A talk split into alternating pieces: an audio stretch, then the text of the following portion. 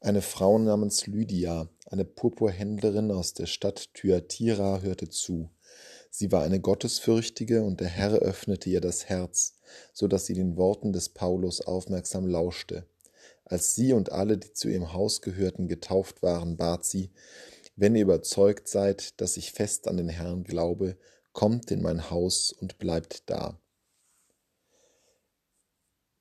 In der Apostelgeschichte wird uns hier im Laufe der Missionsreise des Apostel Paulus eine Geschichte vor Augen geführt, die eine wichtige Bedeutung hat für das Verständnis des Christen von der Jüngerschaft Jesu.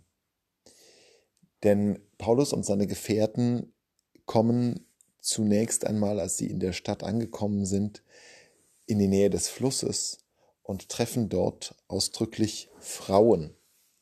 Und aus diesen Frauen sticht eine besonders hervor, die Purpurhändlerin Lydia. Dass Frauen in jener Zeit der Antike, in der das Buch abgefasst wird, eine Rolle spielen, ist schon möglich. Es gibt die Kaisergattinnen, die durchaus eine prominente Rolle spielen. Es gibt auch in der Literatur jener Zeit immer wieder Frauen, die vorkommen.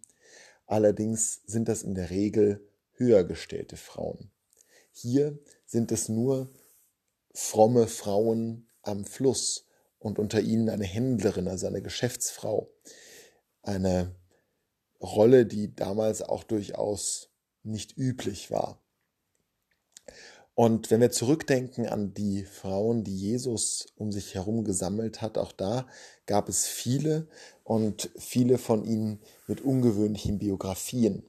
Maria von Magdala ist sicherlich die herausragende, aber auch viele andere, wie etwa Maria und Martha oder die Frauen, die sich um Jesus herum versammeln, sind allesamt eigentlich unübliche Persönlichkeiten. Und ihnen räumt die Heilige Schrift, räumen die Evangelisten einen Platz ein. Und das hat was mit dem Personenverständnis des Christentums zu tun. Denn im Christentum kommt es eben nicht auf hierarchische Stellungen an, es kommt nicht auf soziale Kontexte an, sondern es geht um den Menschen, um den Menschen in seinem Verhältnis zu Gott und zu Jesus Christus. Wie Paulus im Brief an die Galater schreibt, es gibt nicht mehr Juden und Griechen, nicht Sklaven und Freie, nicht Mann und Frau, denn ihr alle seid einer in Jesus Christus. Die Rollenmuster, die Unterscheidungen dieser Welt gelten nichts vor Gott. Gottes Blick auf den Menschen ist ein anderer.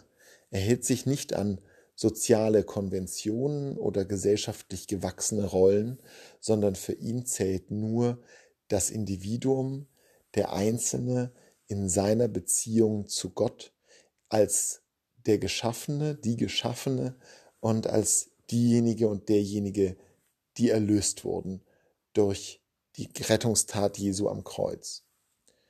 Und das hat auch bedeutsame Auswirkungen auf unser Verständnis in der christlichen Religion, im christlichen Glauben, wie wir miteinander umgehen sollten. Es gibt vielerlei historisch gewachsene Voraussetzungen und Unterschiede innerhalb der Glaubensgemeinschaft und der Kirchen.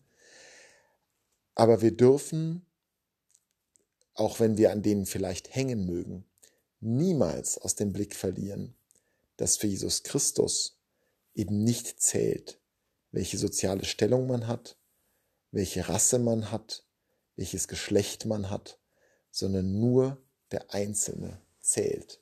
Und so muss auch unser Umgang untereinander sein.